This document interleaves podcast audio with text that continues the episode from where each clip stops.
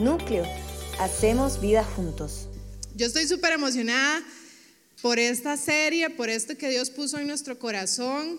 Eh, ahora que estábamos en la oración ya quería pasar, eh, qué chiva, ¿verdad? Cuando Dios está ahí, cuando, cuando estamos unidos y, y de verdad que creemos que Dios nos está enseñando.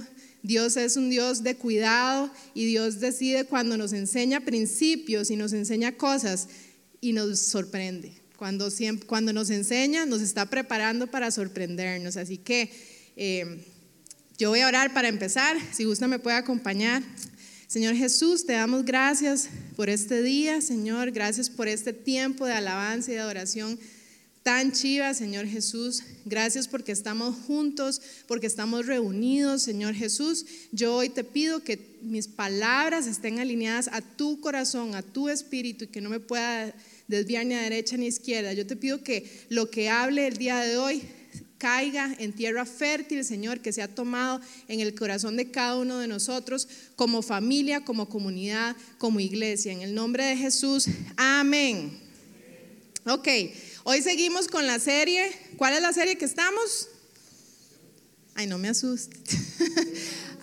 Ajá, ah, bueno, sí, la semana pasada ya se me adelantó, se me adelantó. Esa era la segunda pregunta que les tenía. Estamos en la serie Adoración Congregacional, explicando, entendiendo realmente qué significa y por qué es tan importante. Y Vladi empezó la semana pasada y habló de qué somos, ¿verdad?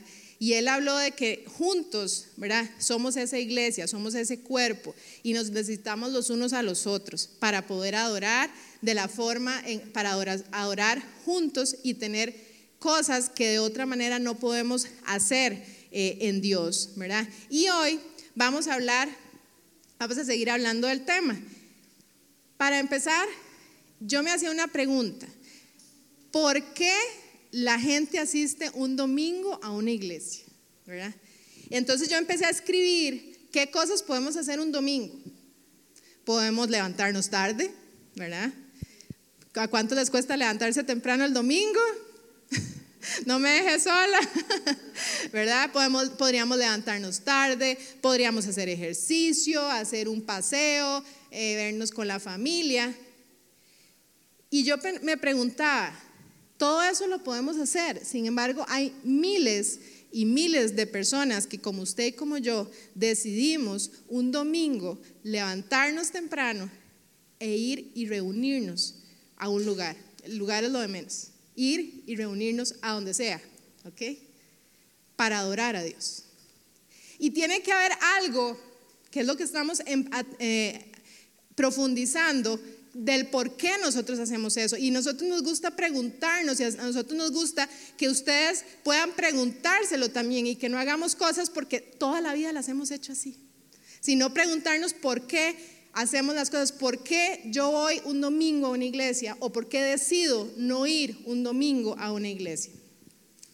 Necesitamos entender el sentido del por qué nos reunimos como iglesia, porque eso va a marcar la diferencia aquí en núcleo. Yo les quiero leer dos versículos. El primero está en Deuteronomio 9:10, que dice así: Allí el Señor me dio dos tablas de piedra, en las que él mismo escribió todas las palabras que proclamó desde la montaña, de en medio del fuego, el día de la asamblea. ¿Ok? Si usted está escribiendo o usted tiene ahí la, la Biblia en su teléfono, póngale ahí subrayado asamblea. Y en jueces 20, del 1 al 2, dice, entonces todos los israelitas se unieron como un solo hombre, desde Dan en el norte hasta Berseba en el sur, incluidos los del otro lado del Jordán, en la tierra de Galat.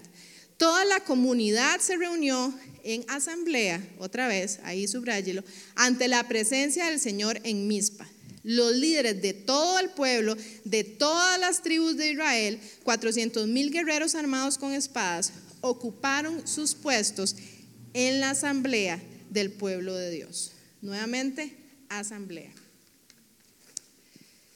Estos versículos son de momentos específicos importantísimos del pueblo de Dios, donde vemos la palabra asamblea repetirse y repetirse. Y asamblea es que estaban unidos, que estaban juntos, porque iban a hacer algo que no lo podían hacer si no estaban todos reunidos. ¿Ok?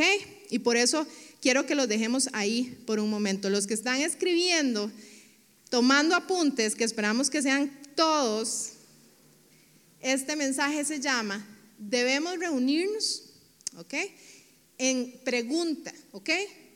Y hoy espero poder contestar y que podamos contestar y que cada uno de ustedes pueda contestarse a sí mismo la pregunta. ¿Debemos reunirnos?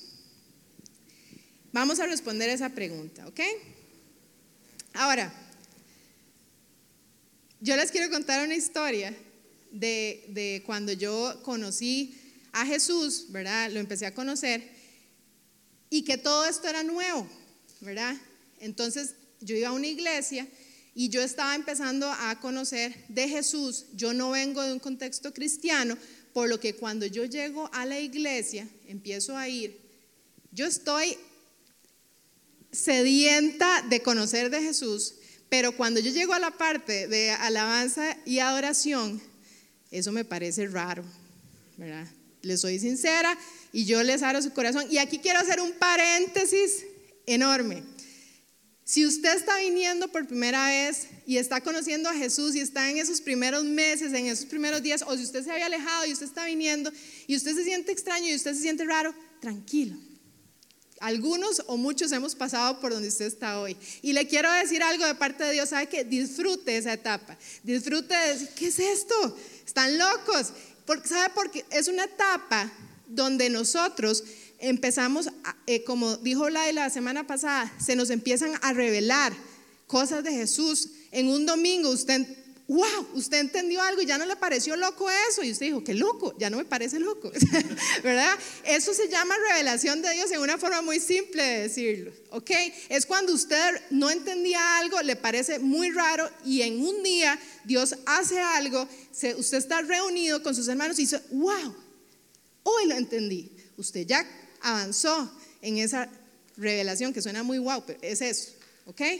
Entonces, yo estaba ahí, yo, le, haciendo esta enseñanza, yo le decía, Señor, dame un ejemplo de, de, la adoración en mi vida, y él así, y eso pasó hace muchos años, y que yo le pida a Dios, Señor, trae a mi memoria, eso es una oración complicada para Dios, que me trajo a memoria este momento que pasó no voy a decirles cuántos años, pero hace muchos años, cuando estaba apenas conociendo a Jesús, tenía 21 años. Entonces, yo estoy yendo a la iglesia, ojo, yo la Biblia en mi casa, solita, me la estaba así, leía y leía, leía, yo.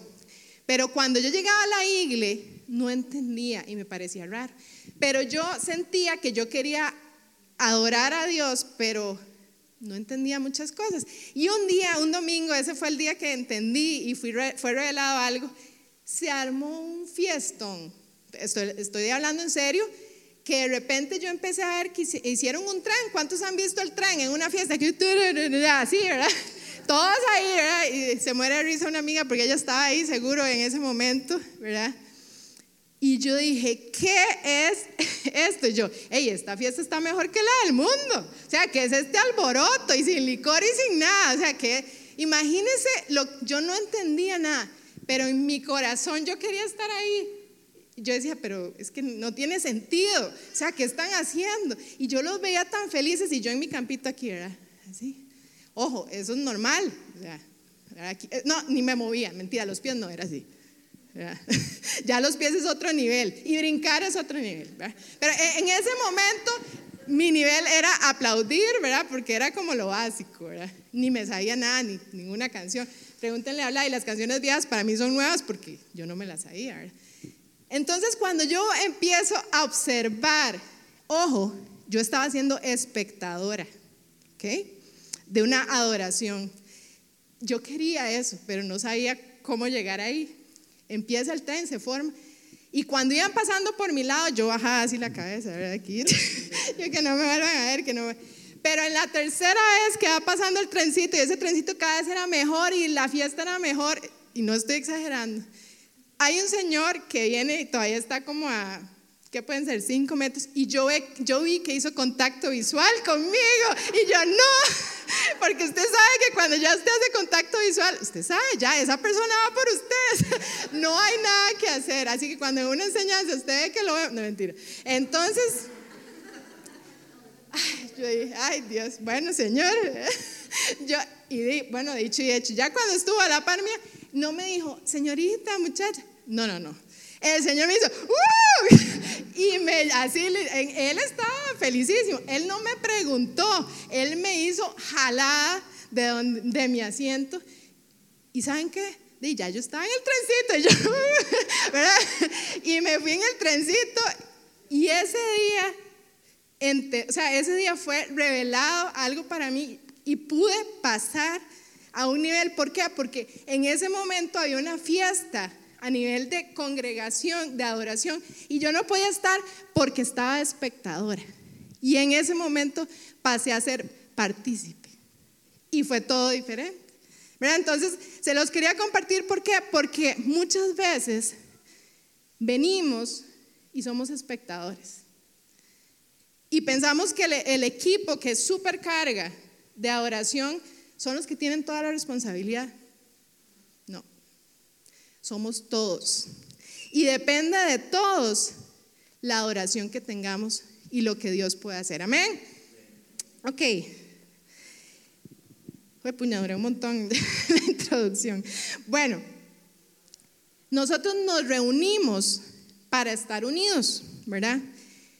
Cuando leemos los versículos del Antiguo Testamento, la iglesia es esa asamblea, ¿verdad? Eso que ellos cuando necesitaban algo importante hacían una asamblea, eso es la iglesia, ¿ok?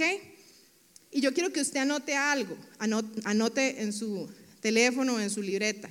Si nunca nos reunimos, si yo nunca me reúno, no somos iglesia. Es imposible si no nos reunimos a ser iglesia. Y usted en este momento puede, así típico, ¿verdad? El zapazo que dice, ah, ah, ah, ah. Y en pandemia, uh, en pandemia fue todo un reto. Fue un reto. Y los que ustedes estaban y ya conocían a Jesús en pandemia, después me pueden contar, fue un reto, porque si nosotros no nos reunimos, no somos iglesias. Y la, los equipos, y les lo puedo decir de primera mano, nos esforzamos por toda la virtualidad, por tratar de estar presentes, pero no podíamos adorar juntos. Y no es lo mismo. Hicimos otras cosas y Dios nos ayudó. La solidaridad, por ejemplo, wow, ¿verdad? Eh, tal persona tiene necesidad y nos manifestamos de otras maneras, pero la adoración no puede sustituirse si no nos reunimos. Entonces, si no nos reunimos, no somos iglesia. La, reunión no es solo algo que hace la iglesia, escuche esto es parte de lo que somos. ¿Ok? No es algo que hacemos como iglesia, es algo de lo que somos como iglesia. Eso nos define. A núcleo nos define la forma en que adoramos juntos. Ahora, la palabra eclesia, que ahí está, es asamblea, significa asamblea, y es la misma palabra que se usa en el Nuevo Testamento para referirse a la iglesia local. Entonces, por eso empecé con estos versículos del Antiguo Testamento, pero cuando llegamos al Nuevo Testamento, cuando se habla de iglesia, cuando se habla de cuerpo, estamos hablando del mismo término. Para todos los momentos que necesitamos estar unidos para poder hacer algo con Dios. Y eh, Colosenses 3, 16 al 17, se los voy a leer aquí porque ahí no está. Si quieren lo buscan. Colosenses 3, del 16 al 17 dice, que el mensaje de Cristo con toda su riqueza llene sus vidas. Enséñense y aconsejense unos a otros con toda la sabiduría, sabiduría que Él da. Canten salmos e himnos y canciones espirituales a Dios con un corazón agradecido. Y todo lo que hagan o digan, háganlo como representantes del Señor Jesús y den gracias a Dios Padre por medio de Él. De las cosas que definen a la iglesia en el Nuevo Testamento era la regularidad de, sus, de, unirse, ¿ok? Que eran un solo cuerpo, aquí voy rápido, que es un evento que los define y que hacen en ese momento cosas que solo pueden hacer juntos. Y en, aquí en Colosenses nos lo dicen, enséñense y aconsejense unos a otros con la sabiduría que Dios da. Canten juntos, ¿verdad? Eh, a veces, y bueno, yo puedo entenderlos, porque el que no canta bonito, eh, le puede dar vergüenza cantar. ¿Sabe que A mí me vale. sorry el que está a la par y, y no suena tan bonito, pero es que yo quiero cantar. ¿verdad? Y, tal, y tranquilos, pues aquí les doy toda la libertad, pueden cantar, ¿verdad? Porque eso nos enseña la palabra, nos está diciendo que en la iglesia, eh, en el Nuevo Testamento, todas esas cosas eran, eh, definían a la iglesia en ese momento, cosas que solo podían hacer estando juntos. La iglesia es un conjunto de muchas personas salvadas por Jesús. ¿Cuántos han sido salvados por Jesús? Amén que forman un cuerpo y se reúnen para amarse unos, unos a otros y adorar a Dios. Eso es lo que nos define, ¿verdad? Todos hemos sido salvados, todos hemos obtenido un regalo. Y entonces nos convertimos o debemos de convertirnos en uno para amarnos entre nosotros, adorar a Dios y amar a Dios. Y no es tan difícil. O sea, es bastante simple, solo que es difícil alcanzarlo, ¿ok? Pero por eso debemos entender por qué debemos de reunirnos.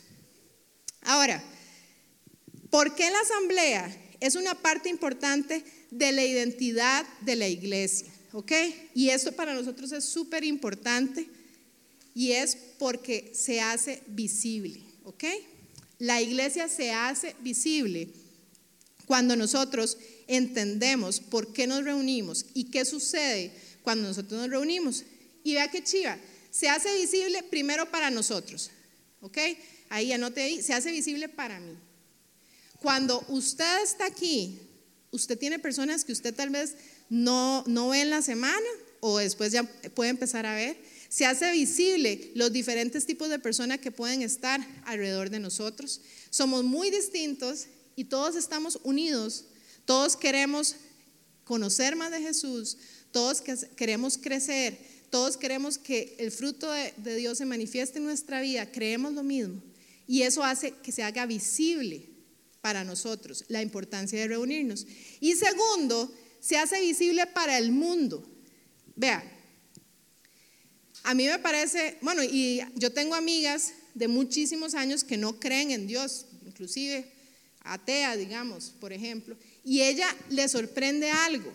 Ella me dice, es que, o sea, yo veo que llega gente demasiado diferente, grupos heterogéneos, totalmente distintos, ¿verdad? Entonces, cuando nosotros como iglesia nos reunimos, somos visibles al mundo, porque notan que hay algo que está pasando que no tiene lógica que suceda. Porque usted, ¿cómo hace sus relaciones? Con gente que usted tiene empatía, usted tiene algo parecido, pero de repente en la iglesia nosotros somos salvos y empezamos a ser un cuerpo y como les dijimos en núcleo, nosotros eh, valoramos la singularidad de cada persona. O sea, nosotros no queremos que aquí todos sean iguales. O sea, lo chiva de hacer esta comunidad es que todos siendo diferentes aportamos. Qué aburrido que todos fuéramos iguales. ¿verdad? Pero para el mundo eso es realmente raro, ¿verdad? Por ejemplo, que se puso de moda el CrossFit, ¿verdad? ¿Quién hace CrossFit aquí? Nadie. Nadie. A ver, ahí hay varios, vea, hay varios, no les dé pena, no les dé pena. Y vea, yo he visto, vea, y esto lo hemos comentado, vea, la gente que se mete en CrossFit se vuelve fiebre. Yo no sé qué hacen ahí, pero se vuelven fiebres, ¿verdad, Kenneth? ¿Verdad? Se vuelven, quieren ir y quieren estar ahí de repente, de repente hay una identidad y un sentido de pertenencia que ayuda a que se mantengan haciendo el ejercicio y esto está súper bien. Ojo, pero ahí hay algo en específico, ¿verdad? Ellos fueron con un objetivo de hacer ejercicio, de ponerse en forma, de estar saludables. Hay algo muy en común entre ellos, pero en la iglesia todos somos muy diferentes y lo que hace que, nos, que el mundo le parezca muy extraño y seamos visibles, es que ellos no están viendo lo que Dios está haciendo en nosotros. Lo que pasa aquí, obviamente ven nuestra vida y nuestros frutos. Y por eso es que debemos ser visibles para el mundo. Conforme entendemos mejor el concepto de reunirnos como iglesia, más profunda y genuina va a ser nuestra adoración congregacional. ¿ok? Y por eso es que nosotros decidimos tener esta serie, porque creemos que es demasiado importante para nosotros como comunidad.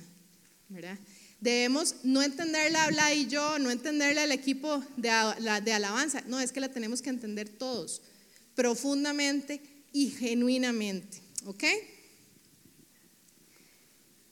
Ahora, ¿cómo este mejor entendimiento del por qué nos reunimos nos va a ayudar a adorar mejor? ¿Ok? Y esto para nosotros como comunidad es súper importante. Número uno, combate la adoración litúrgica. ¿Ok? Combate la adoración litúrgica. Y les voy a leer Efesios 3:10.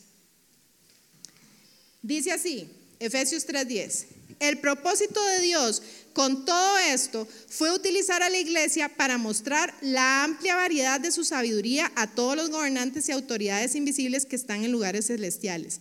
Ese es su plan eterno que Él llevó a cabo por medio de Cristo Jesús, nuestro Señor. ¿Por qué puse este versículo aquí? Combate la oración litúrgica porque este versículo habla de propósito. Entonces, ¿qué es la oración litúrgica? Yo voy y adoro y levanto las manos porque, uno, dos, o usted creció en, la familia cristiana y eso es lo que usted tiene que hacer y usted nunca no pudo preguntar, punto, eso es lo que se hace, o usted ya más grande llega a la iglesia, eso es lo que hace, hace, hay que hacerlo por obligación, hay que hacerlo porque hay que cumplir con la tarea. Se combate. Cuando yo entiendo realmente el por qué yo me reúno y por qué es importante adorar juntos, esto queda sin, sin, sin validez. Y yo empiezo a hacerlo teniendo ese versículo en mente, porque es el propósito de Dios. ¿Sabe que Cuando yo tengo un propósito, aunque yo sé que tengo obligaciones, el propósito es mayor. Y esa parte que es que lo tengo que hacer por obligación. Hoy no tengo ganas de adorar, pero lo tengo que hacer por, por obligación. Y usted lo tiene que hacer porque es propósito el propósito de Dios para nosotros que lo adoremos juntos. Entonces, se combate la adoración litúrgica. Número dos, se combate la adoración individual. ¿Por qué nos reunimos? Para estar juntos. Nos reunimos para poder fortalecernos los unos a otros. Nos unimos para ayudarnos y enfocarnos en nuestra comunidad. Ojo acá. Vladi lo aclaró bien la semana pasada, pero nada más voy a tomar un momento algo que él dijo que es muy importante. Con esto no estamos diciendo que usted no tiene que tener sus tiempos y su relación con Dios toda la semana, ¿ok? De, esto no se trata, después no digas que dijeron que lo importante es cuando nos reunimos, no. nosotros, me incluyo, debemos de tener la relación cercana con Jesús diaria. Escuche, no es mi responsabilidad, ni la de Vladi, ni la del equipo de oración, cómo esté usted en su vida con Dios y en su adoración con Dios toda la semana, porque no, usted no, y ni yo podemos vivir de un día. ¿Ok? No es eso, es que yo en la semana ya estuve con Jesús porque tengo una relación con Él. Tuve mis tiempos de alabanza y de oración y ahí pudo, pudo ser libre y hacer lo que quería y pudo leer la palabra y pudo crecer. Ojo, eso es su responsabilidad. Pero el domingo o el día que sea que decidamos reunirnos, no tiene que ser un domingo, el día que decidamos reunirnos, ese día ya la adoración individual mía ya yo la hice. Cuando estamos juntos, nos enfocamos los unos en los otros. eso es un cambio, eso es un cambio de mentalidad importante que debemos de hacer. O sea, yo tengo que empezar a ser consciente y poder ver lo que está pasando a mi alrededor y los motivo a que lo hagan. Cuando uno ve, hay personas, o sea, es que si usted se desenfoca de usted, wow, se va a dar cuenta de muchas cosas. Y ahí es cuando dice la palabra, que nos apoyamos, que nos fortalecemos, que nos aconsejamos, que nos oramos unos por otros, porque ese es el momento donde la adoración se vuelve más profunda, porque ya dejé de enfocarme en mí misma, ya ese tiempo pasó, hoy somos todos. ¿Ok? Y la tercera cosa que podemos combatir es La oración consumista, ¿verdad? Que hablé un poquitito al inicio. Y aquí hay una premisa. El bien de todos es mayor a lo que me hace sentir cómoda a mí, a lo que me gusta a mí, a lo que yo estoy acostumbrada. Escuche, el bien de todos debe ser mayor. Y aquí nos quitamos un gran peso, el equipo de adoración, nosotros, porque es que no depende de ellos, porque a veces, y, y así abriendo mi corazón, esta canción, no, porque, no, no, no les va a gustar porque está muy movida. Esta, no, porque es que es en serio, ¿verdad? Y uno, em, eh, ¿verdad? Y sobre todo ellos empiezan, sí, no, porque después suena muy, muy remolineando, lo que sea. No, no, porque se van a asustar. Eso pasa y les abro, así sucede, ¿verdad? Ey, se nos está dando un entendimiento mayor. La adoración consumista se combate entendiendo realmente qué hacemos cuando adoramos juntos. Y entonces, vuelvo y repito, debemos de pasar de ser consumistas a ser partícipes, a ser adoradores. ¿Ok? Y se lo explico muy fácil. Yo hoy vine con este saco que me gustó mucho y me estoy asfixiando, mala decisión, ¿verdad? Pero bueno, me gusta y me lo puse. Entonces, pero fue una mala decisión porque me estoy asfixiando. Yo fui y yo dije, me gusta ese. Y yo, porque soy consumista, ¿verdad? En ese momento, lo compré a mi gusto. No me interesa si a alguien más le gusta o no, porque a mí me gusta. Y nada más tras, traspáselo a la adoración. Es lo mismo. Yo vengo y si vengo con una actitud consumista, no me gustó y me voy. O no participo. Y eso está mal. Es incorrecto. Si yo vengo, entonces, y es una oración de todos, ¿verdad? De iglesia, y quito mi actitud consumista y me enfoco en el bien de todos. ¿Y sabe qué? A mí me ha pasado por eso siempre les decimos, no estamos enseñando de que nunca nos ha sucedido, sí me ha pasado. Y varias veces, ay, este tipo de música sí que no. Y uno lo piensa, vea, y fijo, ustedes lo han pensado, aunque no me levanten la mano, pero les ha pasado. En ese momento yo quiero enseñarles hoy que estamos teniendo una adoración consumista. Entonces ahora usted tiene la herramienta y dice, no, yo voy a ser partícipe y yo me voy a enfocar porque yo sé que posiblemente hay personas, mis hermanos, que están aquí, que están recibiendo y eso es lo que necesitan. Y usted se desenfoca de usted y usted dice, yo no vine a comprar nada, yo no vine a ver nada, yo vine a participar y a estar juntos. ¿Ok? Ahora, yo les quiero contar una historia de cuando nosotros estuvimos en Estados Unidos, fuimos a servir, les hemos contado a una iglesia un año, ¿verdad? Ay, vieron, es que tenemos tanto que contar de ese año, pero aprendimos demasiado, ¿verdad? Entonces por eso tenemos tantas anécdotas. Nosotros llegamos y bueno, Vladi eh, obviamente tenía su función de pastor de alabanza y adoración. Yo en ese mi papel solo era cuidar a la gente de ese, de ese equipo porque musicalmente no podía aportar absolutamente nada. Y adicional, y adicional éramos también los pastores de los jóvenes, ¿ok? Entonces, cuando llegamos, lo primero que hicimos fue el que somos, ¿verdad? Que ya lo vimos la semana pasada. Porque no podemos empezar a pedir a Dios y empezar a adorar si no sabemos qué somos como iglesia. Entonces, cuando nosotros empezamos a conocer la iglesia, a conocer la gente, wow, era un revoltijo de qué somos. Puertorriqueños, dominicanos, cubanos, eh, hondureños, salvadoreños. era una iglesia en Miami y, o sea, de todo. Eso ya era un reto. Era un reto para esto que hoy estamos viendo, donde debemos entender la oración congregacional real para poder combatir la oración consumista. Y empezamos, no, es que esto no, es que, ¿verdad? esta música, o sea, el puertorriqueño quiere aquí y el otro quiere, o sea, no sabíamos, ¿verdad? Decíamos, ¿qué hacemos, verdad?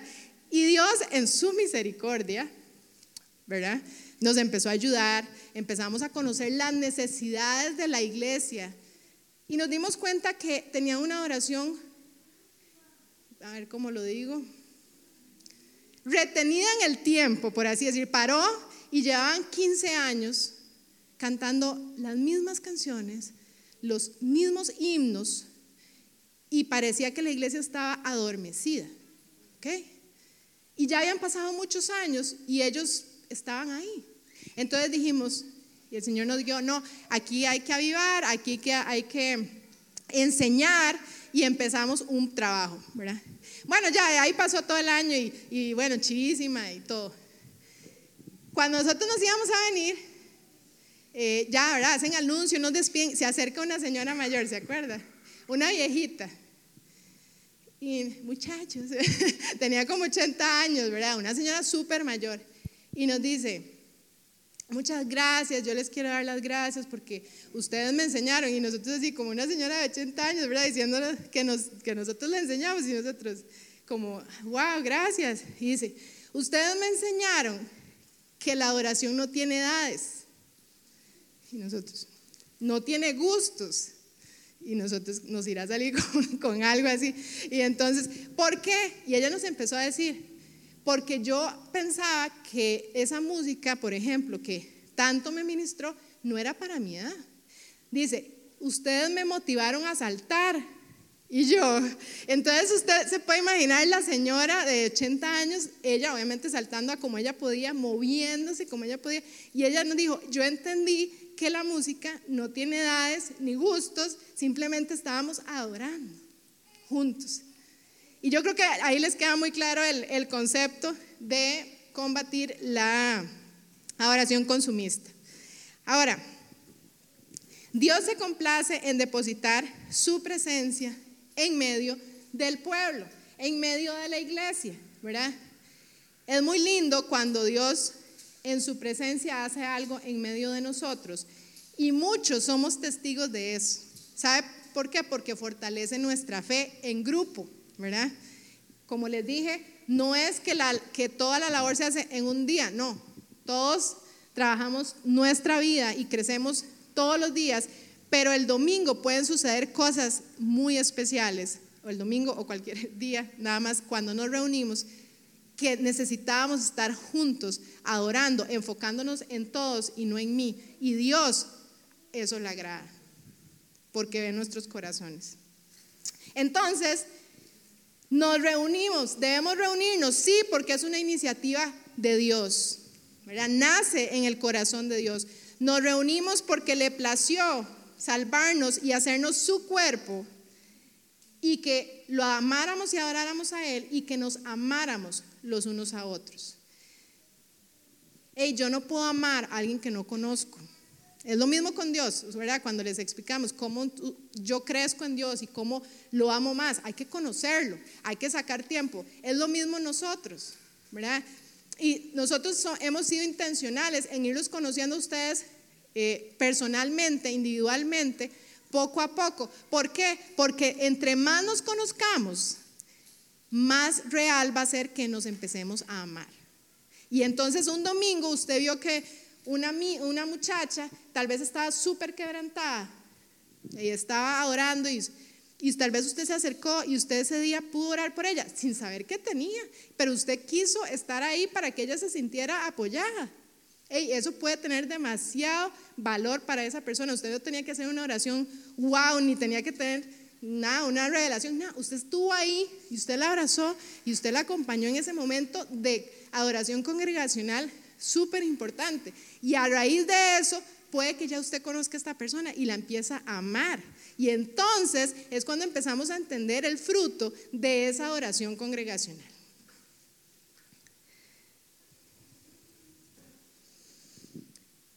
Eh, vamos a leer Romanos 12.1. ¿Ok? Ahí está. Así que hermanos, os ruego por la misericordia de Dios que presentéis vuestros cuerpos en sacrificio vivo, santo, agradable a Dios, que es vuestro culto racional. Y el 2, No os conforméis a este siglo, sino transformaos por medio de la renovación de vuestro entendimiento, para que comprobéis cuál sea la buena voluntad de Dios, agradable y perfecta. Estos versículos nos hablan que nos presentemos, ¿verdad?, delante de Dios para adorarlo. Y describe claramente, ¿verdad?, que nuestros cuerpos sean sacrificio vivo, santo, agradable, ¿verdad? Pero cuando uno lee estos versículos, uno se pregunta, ¿y cómo es, nosotros, un montón de pecadores, vamos a lograr llegar a, darle adoración a Dios como nos dice que lo hagamos en sacrificio vivo, santo y agradable a Dios? Porque es muy difícil, ¿verdad? Entonces aquí está la clave. Ahí subráyelo, anótelo. Antes de, entregar este sacrificio, como nos enseñan Romanos, vea lo que dice el versículo y esta es la clave de este versículo. Por las misericordias de Dios, ¿ok? Por las misericordias de Dios. ¿Qué quiere decir? Antes de que nosotros nos presentemos a orar delante de Dios, Él tuvo misericordia, ¿ok? Nosotros recibimos un regalo de misericordia para poder optar de podernos presentar porque de otra manera no lo podríamos hacer. Para darles un ejemplo de, poder recibir un regalo y después presentarlo, que es la adoración. Hace poco cumplí años, ¿verdad? Entonces eh, me, dicen los chiquillos, mami, es que te, queremos, te vamos a dar un regalo y no sé qué y no sé cuánto. Y yo, ah, bueno, súper, ¿verdad? Entonces, bueno, se van, ¿verdad? A comprar el regalo con plata nuestra, ¿verdad? Obviamente. en ese caso era la de Vlad específicamente porque yo no fui. Ellos compran el regalo, ¿verdad? Y ellos me dan el regalo. Y yo quiero dejarle unos puntos súper importantes. Ellos compraron el regalo, bueno, ellos escogieron el regalo sabiendo que lo pagamos nosotros. Ellos lo saben. Ellos me dan el regalo y yo me alegro demasiado cuando abro ese regalo sabiendo que yo lo pagué. Pero eso no quita, ojo, y aquí cierro este ejemplo, que ellos estaban súper felices porque me dieron un regalo y me sorprendieron y que yo estaba súper feliz de recibirlo. ¿Quedó claro? Asimismo, es esta oración que nos enseña Jesús. Él primero nos da el regalo y nosotros después le damos ese regalo de vuelta. Y sabe que al igual que yo, Dios se pone feliz de ver lo que nosotros le damos. Él se pone de feliz, y yo te di misericordia y ahora me estás devolviendo toda esta oración. Aunque no soy perfecta, aunque todavía, ¿verdad? Seguimos en la, en la carrera, no soy santa, pero por mi regalo, por el regalo de misericordia, Joa, si puede pasar, please, si por el regalo de misericordia, hoy usted y yo podemos devolverle él recibe ese regalo como que, uy, no sé qué me van a dar, ¿verdad? Igual que un papá, ¿verdad? Y por eso les quise dar este ejemplo porque es total, ejemplifica lo que nos está enseñando en estos versículos.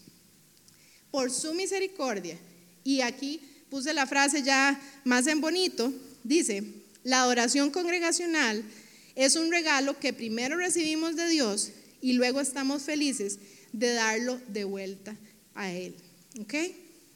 Entonces, nosotros tenemos la posibilidad de darles el regalo a Dios, juntos, porque hemos recibido misericordia. Y así como un papá se alegra, aunque sabe que él fue el, patrocinador y de ese regalo, se alegra al recibirlo porque al fin y al cabo, como todo en Dios, es lo que hay en nuestro corazón. Yo sé que si yo no hubiera recibido su misericordia no podría, sea, ni, estar aquí, porque no podría nunca eh, conocerlo y poder estar en su presencia y poder tener una relación con Él, porque Él primero me dio el regalo. ¿Sabe que como iglesia aprovechemos esto y démosle regalos a Dios que yo sé, porque hemos entendido esto, que Él va a recibir con los brazos abiertos cada vez que se lo demos. Ahora, Dios nos ministra cada vez que nos reunimos como cuerpo. Porque cada vez que nos reunimos, construimos un poco más de nuestro cuerpo. ¡Ey, qué chiva! O sea, para ir terminando esto, cada vez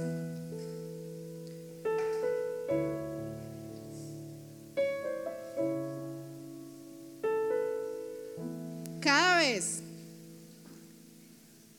que estamos juntos, construimos nuestro cuerpo, la iglesia, un poco más, ¿verdad? Y a veces, yo no sé si alguna vez han participado en la construcción de algo, ¿verdad? Una casa, un mueble o lo que sea. Normalmente siempre se va por etapas, ¿verdad? O sea, nunca vamos a poder tener la casa hecha en, un día, ¿verdad?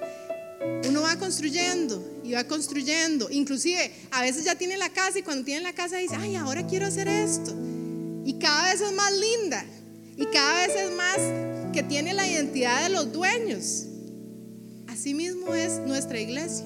Y así mismo queremos que suceda con núcleo.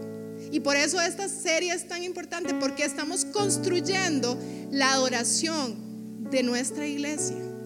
Y esa adoración la hacemos todos. No la hace el equipo, no la hace el pastor, la hacemos todos. Así que hoy enseñamos que la responsabilidad también es suya. Pero también estamos expectantes de lo que va a suceder porque sabemos que cada uno de ustedes tiene demasiado para aportar a esa adoración. Se enriquece, se hace más grande, se hace más linda y como dije al inicio, se hace más genuina y se hace profunda. Les voy a leer eh, Efesios 4, del 11 al 16. Bien, Cristo dio los siguientes dones a la iglesia, apóstoles, profetas, evangelistas, pastores, maestros. Ellos tienen la responsabilidad de preparar al pueblo de Dios para que lleve a cabo la obra de Dios y edifique la iglesia, es decir, el cuerpo de Cristo. Ese proceso continuará hasta que todos alcancemos tal unidad en nuestra fe y conocimiento del Hijo de Dios que seamos maduros en el Señor, es decir, hasta que lleguemos a la plena y completa medida de Cristo. Entonces ya no seremos inmaduros como los niños, no seremos arrastrados de un lado a otro ni empujados por cualquier corriente de nuevas enseñanzas. No nos dejaremos llevar por personas que intenten engañarnos de mentiras tan hábiles que parezcan la verdad. En cambio, hablaremos la verdad con amor y así creceremos en todo sentido hasta parecernos más y más a Cristo, quien es la cabeza de su cuerpo, que es la iglesia. Él hace que todo el cuerpo encaje perfectamente y cada parte, al cumplir con su función específica, ayuda a que las demás se desarrollen. Y entonces, y entonces, todo el cuerpo crece y está sano y lleno de amor. Y yo con esto cierro, esos versículos ya lo dijeron todo. Cuando nosotros estamos en la presencia de Dios, adorando juntos, Dios nos hace crecer, Dios reparte dones, da llamados, da propósitos, nos aumenta nuestra fe, nos aumenta nuestro amor. Y dice la palabra que así Él como cabeza se empieza a sentar y todo encaja. Todo encaja. No hay una persona que no pueda encajar. Todo encaja en el amor de Dios a través de un cuerpo y una reunión y cada persona unida. Así que yo creo que, que esto nos hace entender profundamente y poder contestar en sus casas, debemos reunirnos. Yo espero que usted tenga la respuesta, haber sido clara para que cada uno tengamos la respuesta. Para terminar, dice esta frase, la adoración congregacional es un asunto de actividad divina, no de creatividad humana, ale que por su gracia podemos disfrutar. Empezamos a estudiar este tema, realmente nos damos cuenta que muchas veces pensamos que la adoración tiene tanto que ver con la creatividad nuestra, ¿verdad? La, el talento de los músicos que, wow, ¿verdad? O sea, por supuesto que son una ayuda, pero el objetivo, la base, no está en eso. No está en eso. Entonces, por eso necesitamos entenderlo profundamente para empezar a adorar congregacionalmente de esta manera. Señor Jesús, yo te doy gracias.